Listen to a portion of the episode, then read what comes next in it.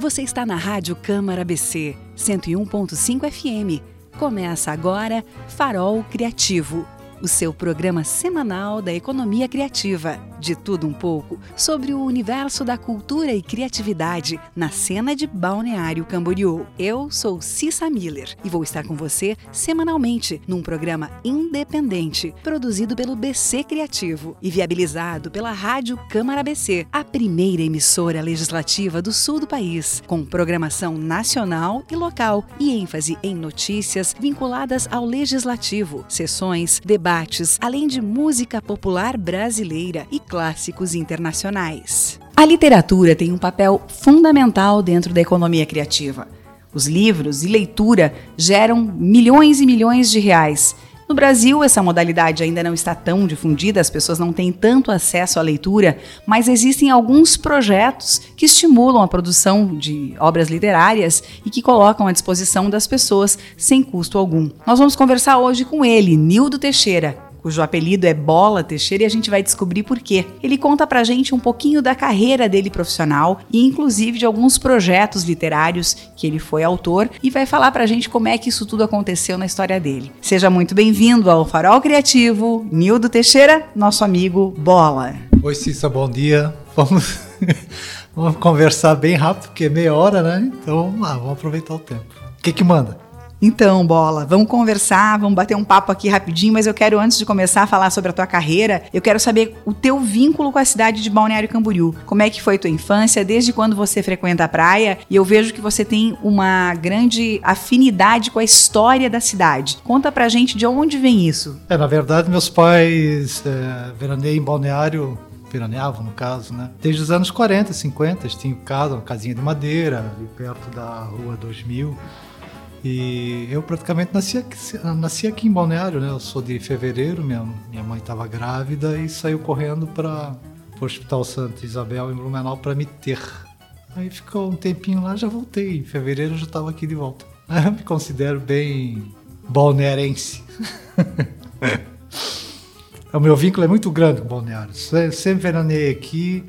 É, na minha adolescência eu morei aqui, né? Na época que eu vivia em Florianópolis, na Federal, eu saía da Federal, vinha para cá, sempre para bagunçar, né? Fazia parte. Estava na idade. Então, assim, meu vínculo é muito grande, assim. Blumenau me desliguei totalmente. Você chegou a estudar ensino fundamental, ensino médio aqui na região da praia? Como é que foi a tua vida também de estudante? Minha vida de estudante basicamente foi é, Colégio das Freiras em Blumenau, fui expulso, eu era pequenininho, bati num amigo meu, fui expulso, aí fui para o Luiz Delfino, que era municipal. No Luiz Delfino eu fui para o Santo Antônio dos Padres, baita de um colégio. Aí fiz faculdade para Federal na administração de empresas. É, cheguei lá, quando teve estatística, eu já disse: não, não é para mim isso.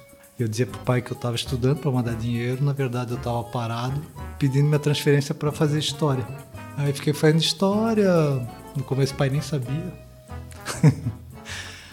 Aí a minha mãe, minha mãe já estava com câncer, eu vim embora, cheguei a morar nos Estados Unidos quatro meses, cinco meses. Minha mãe estava muito mal e voltei às pressas. Ela faleceu e eu fiquei em Balneário definitivamente.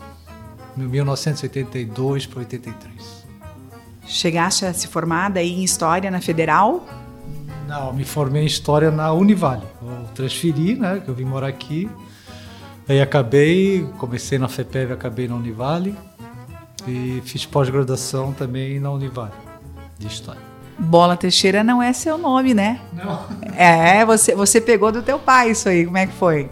Não, na verdade eu nasci gordo e com perna torta, né? Perna torta no sentido para dentro, assim. Então se me tocasse era uma bolinha, né? Aí os meus pais levaram no médico, o médico disse, não, vai ter que operar a perna. Meu pai disse, não, não vou operar, não vou operar. E foi esticando as pernas, fui ficando magro e esse, o apelido permaneceu. Na época podia ser bullying, né? Não, hoje, né? Na época não, né? Na época valia tudo. Quanto, quanto mais ficava bravo do, do, sobre o apelido, mais pegava. É, na verdade era bem assim, né? Se você se importasse com o apelido, aí que o pessoal te chamava. Então adotou Bola Teixeira. Mas a história do teu pai, que é muito relacionada ao futebol. Aí também justifica um pouco do apelido dele, ser Bola Teixeira, né? Porque, porque era realmente um, um grande atleta, um grande jogador, foi símbolo catarinense do futebol. E, e, e, aí ele tem esse apelido, Bola Teixeira. Como foi para você é, escrever a história do teu pai? Esse foi teu primeiro livro? Sim, na verdade, eu sempre fui fã do meu pai, né? É, o pai tinha um grande acervo de recorte jornal, fotografia, tinha malas e malas de recorte jornal, ele guardava tudo. E eu vivia fuçando aquilo lá. E eu sempre dizia, pai, vamos fazer um livro da tua vida. E só que não tinha dinheiro, né? Daí a gente procurou amigos dele, alguns que se diziam amigos meio que foda-se. e até achamos o Vilmar Schirma que bancou todo o livro. Uh, depois procuramos o Espirideu Amin, que era o governador na época, que deu a gráfica do estado para a impressão do livro e saiu esse belo livro, que não é aquele livro chato de, de, bio, de biografia, é cheio de historinhas, né? tem até a história de João Saldanha. É, eu fui ao Rio de Janeiro pesquisar, fiquei no Jornal dos Esportes lá dentro. É, levei meu pai, conversamos com o Zizinho, que para ele é o maior futebolista de todos os tempos, então foi bem gratificante produzir esse livro. Aí. Foi meu primeiro, 2001. Eu não tinha filho ainda, né? Então, foi, primeiro foi árvore, livro, depois veio filho. Eu vejo assim, é, foi um primeiro trabalho de pesquisa e deve ter sido bastante realizador para ti, porque, querendo ou não, né, tem toda a história de casa, né? Muitas das conversas de domingo provavelmente se destinaram a esse livro, né? O que, que mais te marcou nesse, nesse projeto? Ah, me marcou foi conhecer a fundo o pai, né? A vida futebolística do pai. Eu minto, tá? A Bea já tinha nascido em 2001.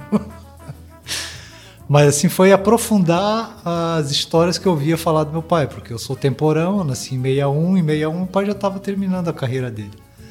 Ele terminou lá para 64, 65 e, e quando eu era pequeno acompanhava ele nos campos lá de Indaial, Timbó, Pomerode. E assim os caras amavam meu pai. Respeitavam ele pra caramba. Ele começou em Itajaí, no, no, time da, da companhia de, de fósforo, CIP, Companhia Itajaiense de Fósforo, Fósforo com PH. Aí de lá, ainda jovem, ele foi pro Fluminense, ficou no Come Dorme no Fluminense, ele é muito novinho. Aí quando veio para cá, deu uma hérnia nele, foi para hospitalizado. Os dirigentes do Olímpico e do, Palmeiras ficaram brigando no corredor do hospital quem levava. Mas não era salário, era emprego, né? Aí ele virou ferroviário jogando pelo Palmeiras. Do Palmeiras ele foi pro, pro Botafogo em 1947 ano que nasceu meu irmão lá em, no Rio. Aí ele veio embora, ele muito caseiro, muito paroquiano, né? veio embora. Aí foi pro carro Renault de Brusque, ficou um monte de tempo no Renault. Só que no Renault ele chegou aí a, a voltar ao Rio de Janeiro para jogar no Bangu, quando ele conheceu o Zizinho, que para ele é o maior de todos. Depois ele voltou pro Renault, jogou um tempinho no Olímpico no final de carreira e, e é isso. A, a seleção catarinense ele jogou de 1944 a 1962, toda a convocação ele estava. O cara era bom de bola, dizem, né? dizem que ele era bom de bola. Ele tinha o coração rubro-negro que nem o teu? Não, pelo contrário, ele era botafoguense fanático, tanto que lá em casa tinha um símbolo do Botafogo. E o pau pegava lá em casa quando dava Botafogo Flamengo. Eu não sei porque que eu virei Flamengo. Até porque quando eu me descobri Flamengo, o Flamengo era muito ruim. Talvez, não sei. Talvez o Doval, o Zico, o Fio Maravilha. Mas o pai era Botafogo roxo. Bola, para você, escrever, o que significa? Como é o teu estado de flow que a gente chama? Como é a tua inspiração? Para onde você chega a ir escrevendo, né? Cara, escrever para mim é tudo, cara. Tudo que acontece na minha vida eu quero escrever. Tem a Patrícia enche o saco pra caramba, assim, pô, não escreve isso. Tudo para mim é escrever. Eu aprendi a escrever na, no Santo Antônio, na Academia Monte Alverne, que tinha, tinha uma academia de letras lá. E lá que eu aprendi a escrever. E assim, me envolvi tanto que hoje eu não consigo me ver sem escrever, entendeu? Eu estou tendo uma, uma treta lá na prefeitura, vou construir minha casa, já estou pensando numa série de trocentos capítulos falando da minha saga. Então tudo eu quero escrever, tudo que me acontece eu quero escrever. Sei o que, que é isso. Qualquer assunto, principalmente cotidiano, né? Eu tenho minha coluna, assim, eu adoro escrever as coisas que acontecem na, no meu dia a dia, se eu vejo alguma coisa, diferente, eu ponho no papel, socializo a informação. Então, assim, quem me acompanha nas minhas escritas me conhece bem, assim, me conhece a fundo. Tem alguma figura ou algumas figuras de Balneário Camboriú, dessa história toda que, afinal de contas, como tu mesmo colocou, né, frequenta Balneário Camboriú há tantos anos, se tornou um balneário camboriuense. É, tem algumas pessoas que você gostaria de escrever, quer falar nomes? Tem algumas histórias que estão já prontas, guardadas para editar? Conta pra gente. Assim, personagens tem vários, né? Assim, é... Meu primeiro foi o Klaus Fischer, não porque eu quis, porque o Cláudio me convidou. Eu não conhecia o seu Cláudio, conhecia que eu frequentava o Hotel Fischer quando eu era repórter de Jornal Santa Catarina, eu vivia no Hotel Fischer. E eu sempre vi o seu Cláudio, muito divertido, né? Eram relações públicas de primeira, né? Só que eu não sabia a história. O Cláudio disse: Ah, quer escrever? Eu digo, escrevo, mas como é que é? Não, meu pai, meu pai teve na guerra, meu avô teve na guerra. Eu digo, hum, tá ficando interessante essa coisa. Então foi minha primeira biografia. Só que eu conheço muita gente, né? Eu, convivi com o Joca Pio, só não convivi com o Gino porque eu tinha. Quando ele faleceu, eu tinha oito anos de idade. Eu convivi com o Álvaro Silva, depois eu retomei com o Álvaro Silva, fiquei bem. É, ele queria que escrevesse a vida dele, daí eu, eu recebi o convite do De La Torre para fazer a história de Balneário, que está aqui, né? Então meio que falei com o Álvaro, tá, vamos fazer um condensado disso tudo, vamos fazer, vamos, vamos, vamos encorpar isso aí. Topou, fiquei muito, não vou dizer íntimo, né?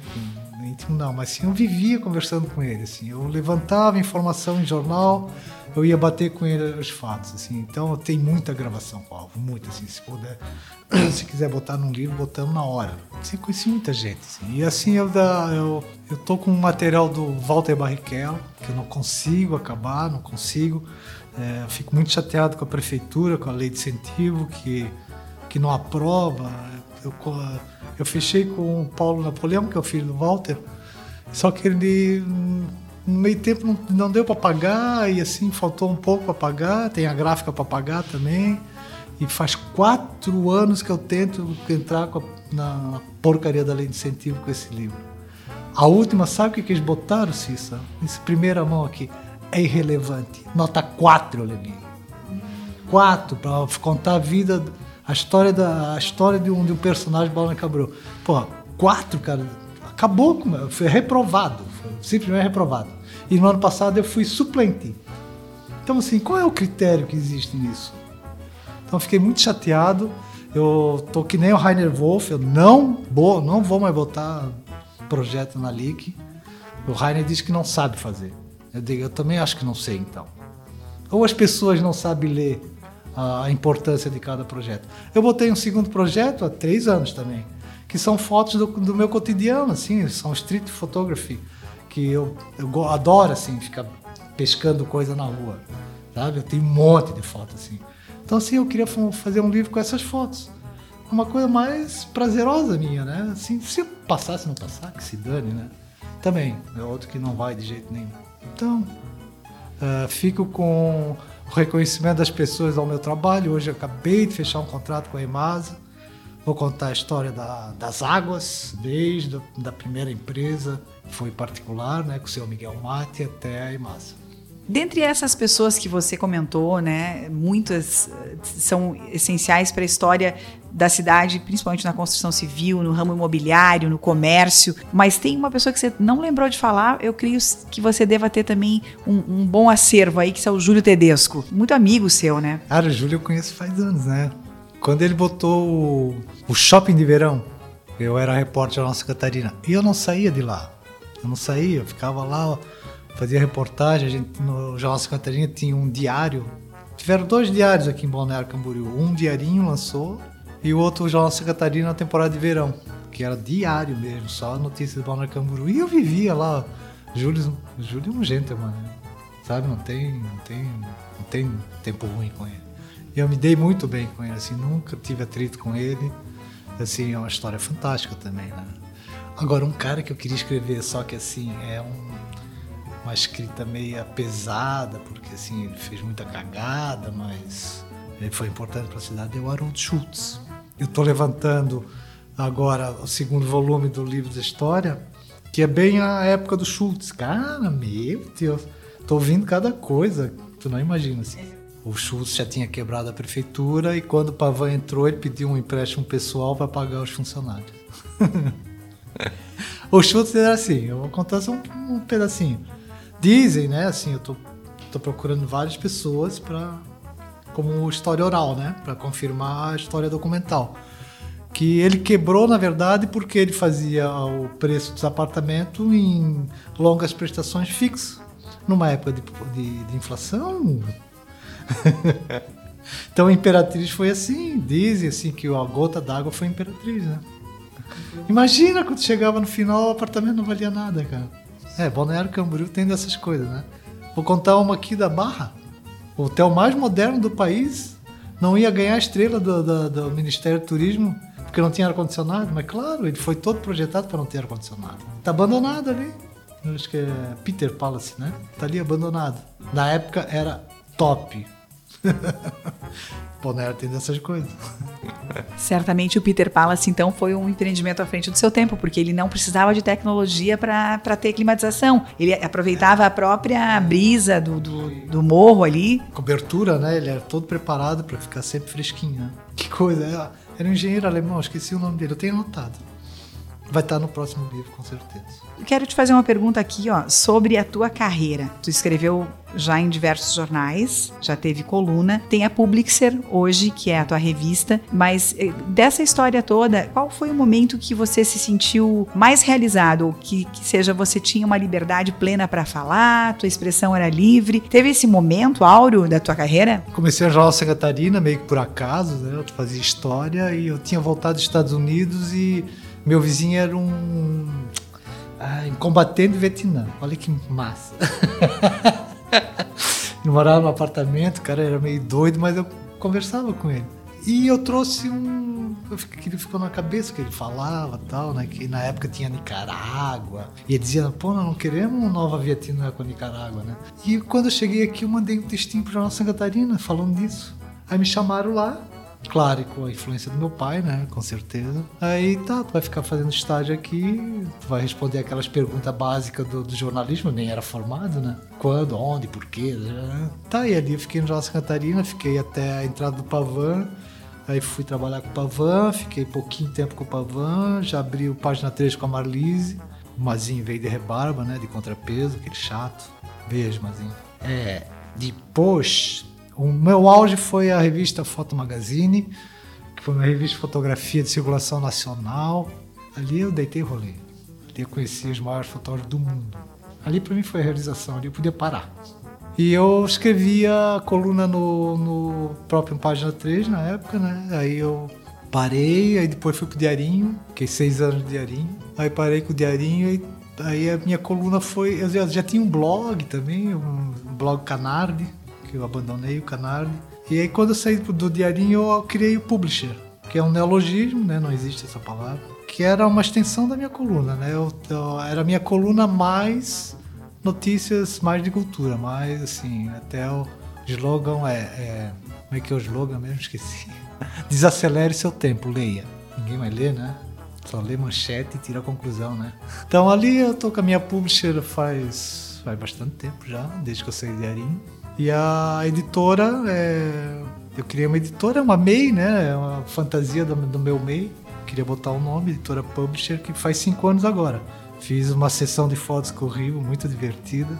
Rimo pra caramba. Que eu vou soltar agora nas redes sociais comemorando cinco anos. Ela nasceu já online? Sim, eu tentei fazer papel. Cheguei a fazer o um projeto lindo, assim, eu e a Dani. Dani trabalhava comigo na fotos. Mas assim, Balneário Camboriú é complicado, né? Assim, as pessoas têm os valores delas são muito estranhas a mim, sabe? Os, os valores comerciais, né? Eles investem em cada coisa assim que eu não, entendo. Então assim não deu não deu certo já no, no, na, na largada. Tem guardado lá bem bonitinho, bem feitinho, tudo bonitinho. Mas daí eu fiquei só com com a revista eletrônica, né? Que eu atualizo quando eu quero. Ninguém investe, tem investimento aqui da prefeitura, às vezes, uma campanha, a Câmara, mas a iniciativa privada tem que ser justa aqui, que o zoológico me apoia pra caramba. Uma troca, né? Tô sempre com eles. Agora eles aprovaram um projeto na, na LIC, eles vão reabrir o... outra coisa, Cissa questão dos valores, né? Aquele sambaqui que tem ali, se fosse os Estados Unidos, tava gerando milhões de dólares. Tá lá. Tá lá, ninguém se interessa, cara. Então vai ser reformado, vai ser reativado o museu com uma verba dali que. E eu tô com eles, tô sempre com eles. Adoro eles. Adoro o zoológico. Visitem. Eu me criei no zoológico. É, eu me criei. Eu todas as tardes, depois do colégio, a gente almoçava, daí eu ia lá pro, pro, pro zoológico, na época muito as a- casinhas, as casas alemãs, casa italiana, na Santur. Também tinha ao redor do lago, né? Tinha as, as, as casinhas típicas. Os escoteiros ficaram um tempo lá também, né? Tu era escoteiro, né? Também escrevi o livro de escoteiro, que não, não é uma iniciativa minha, fui contratado para fazer o texto. E o texto da, do livro da história do Balneário Camboriú é meu. O livro Leão do Mar, né? É, mas eu, eu cheguei a ver essa- esse livro, até procurei foto minha, não, não achei. Não achei. Mas eu achei a foto da, da Lica, que foi uma grande amiga, ela era líder na época que eu entrei. A Lica era presidente do, do grupo escoteiro Leão do Mar, quando eu entrei como chefe de lobinho na época. Mas então quer dizer que aquela redação, aquele texto e aquela pesquisa também é sua. Sim, eu ouvi todos que se envolveram com o escotismo aqui em Balneário, os Carvalhos, né? Os irmãos Carvalho, todo mundo, cara. Foi basicamente uma história contada oralmente, assim, muito pouco documental. Eu dei mais valor a. Eu adoro também isso, né? História oral é demais. Só que tem que tomar um pouco cuidado porque as pessoas gostam de contar vantagem, né? tem que dar uma... tem que tomar um cuidado, assim. E quantas pessoas mais, com todo respeito, né? Quanto mais idade, mais vantagem quer contar. Né? Mas isso eu já tiro de letra, assim. Eu, pra mim é bem tranquilo, assim. Eu, eu sinto quando a pessoa tá meio que distorcendo os fatos. É, essa experiência eu já tenho. Na verdade, então, você consegue ler as pessoas, né? Com essa tua experiência jornalística, tu começa a ler e entender o ser humano além do que o, o- o meio comum acaba observando, né? Sou psicólogo literato. adoro falar com gente mais velha, adoro. Meu Deus. As pessoas deviam respeitar as pessoas mais velhas, né? Nossa, assim, a gente tem muita coisa para contar. Hã? Ficção tenho dois na gaveta faz anos já. Um era uma, uma seria uma autobiografia minha sem dizer que sou eu, né? O nome é Cabine da Dona Lili. A cabine da Dona Lili era uma cabine de, de loja de disco eu ficava o dia inteiro lá dentro da, da cabine ouvindo disco. Que era no Ville Zivert em Blumenau. Essa é a minha seria uma autobiografia. E a outra é O Exílio em Vênice, que é uma história cheia de, de tramas e assassinatos e envolvendo personagens daqui, mas eu não conto quem são. Quem quiser ler um dia vai sentir quem é. Toda acontece em Vênice, que eu morei em Vênice, então toda a trama acontece em Vênice, de gente que saiu daqui e foi pra lá. É bicheiro, é assassino que saiu daqui. Também tá na gaveta, um dia eu lanço ele. E me fala uma coisinha sobre a tua, teus próximos projetos. Você falou que você está lançando a segunda edição, né? A parte a parte 2, na verdade, né, da história da formação social econômica e política de Balneário Camboriú. É, a princípio o projeto é, são três volumes, não sei se o terceiro eu vou conseguir, mas o segundo volume é 70, e- 1973 a 1988, que é uma, é uma fase da cidade que acontece muita coisa. Construção civil, né? A- a- o comércio começa a se organizar, a própria construção civil começa a se organizar. Tem o boom dos argentinos, assim, então estou pegando personagens que viveram aquela época. É, é bem, acho que vai ser até mais interessante que esse aqui. Eu tô com esse projeto agora que eu vou começar com a Emasa. Tô com um projeto com o Gil, que o Gil Kederman é, adora alturas, né? Bem ao contrário do cara que está ajudando ele. É, a gente tá contando os arranha-céus, a história dos arranha-céus, desde o primeiro lá em Nova York, Chicago, até os de Dubai. Vai ser bem bacana, porque vai ser bem ilustrado, então o cara vai ler, já vai ver o prédio, vai ficar bem bacana. E também, coisa do Gil também, né? Eles querem contar a história da Big Well, Big Will. Eles querem contar desde a... Ah, vamos ver, né? então, esse, eu estou bem concentrado nesses quatro projetos, né? O, o do Gil deve ficar pronto agora. A gente quer fazer o da, da Big Wheel até final do ano. Esse aqui, da, da segundo volume, eu quero ver se entrego fevereiro, março do ano que vem. E o da Emasa é, tem 16 meses para acabar. Como é que é a tua rotina de escrever? Tu escreve todos os dias X horas por dia? Tu não tem horário? Eu produzo muito pouco de manhã. Odeio de, uma, de manhã. Quanto mais velho, mais cedo acordo, né? Antigamente era o contrário, mas não consigo produzir de manhã. Meu horário bom é de tarde, assim, tá passando um pouco à noite, depois chega 9, 8, 9 horas, eu quero tomar banho, quero viver minha, minha preguiça. uh, atualmente eu só estou escrevendo pro, pro site, porque eu estou em época de pesquisa, né? Estou mergulhado lá. Fiquei muito tempo no diarinho, fico mais de um mês no diarinho olhando jornal por jornal. Agora estou no, Genésio Miranda Lins, lá no Centro Memória. Estou tentando entrar em Blumenau, mas está fechado. Mulher pede mil desculpas, espero. Digo, ai, eu não posso esperar. Brusque está fechado também, que eu preciso pesquisar lá. Então a minha fase é de pesquisa. Agora a Emasa também é pesquisa, pesquisa. Escrever mesmo é coluna, que também estou parado um mês. Aí, sabe o Pedrão, né? O Pedrão assim, pô, tá mais de um mês sem a coluna. Eu digo, Pedrão, tá me incomodando tanto, tá me incomodando tanto. Que se eu botar no papel é capaz de eu brigar com todo mundo, então tô de férias. Mas assim, é, a gente tava conversando antes, né, Cissa? É, eu sempre fui assalariado na época da revista da Foto Magazine, fiquei 15 anos lá. E assim, foi um baque para mim, porque acabou a revista, né? Acabou a revista, daí até o meu patrão disse, não, vamos fazer outra coisa. Eu disse, não sei fazer outra coisa. Assim, foi bem na boa e assim, o que, que eu vou fazer da minha vida? A primeira coisa é salário do, do governo lá. Tá sem desemprego. Mas sim, foi bem de boa, me senti muito bem, assim, essa liberdade de, ter horário para tudo, para nada, para lazer, para trabalho. E não sei se hoje eu conseguiria voltar àquela rotina de antigamente. E outra coisa, eu gosto muito de trabalhar sozinho, né? De conseguir, cheguei a trabalhar com a minha mulher na época do Página 3, tu vê? E a gente tá junto até hoje.